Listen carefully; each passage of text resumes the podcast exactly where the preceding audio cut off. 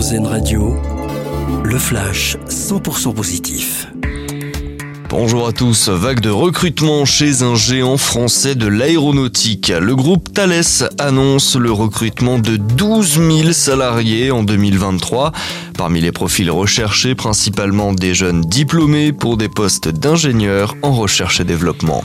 Le classement 2023 des villes où il fait bon vivre, c'est ce que publie aujourd'hui le journal du dimanche. Et c'est la ville d'Angers qui arrive en première position pour cette édition 2023.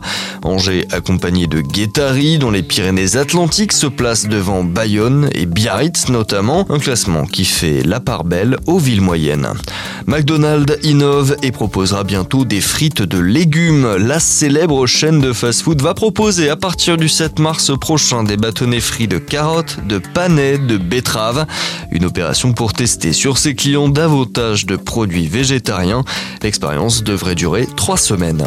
Un documentaire français plébiscité par le Festival du film de Berlin, la Berlinale. Le documentaire sur l'Adamant de Nicolas Philibert a remporté l'ours d'or du festival, la plus prestigieuse des récompenses.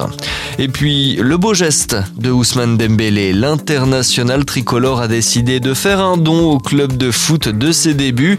Une somme importante, 100 000 euros, de quoi permettre à l'Evreux Football Club 27 de surmonter ses problèmes financiers.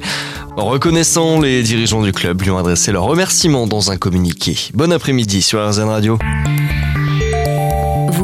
D'entendre le flash 100% positif d'RZN Radio. L'autre actualité.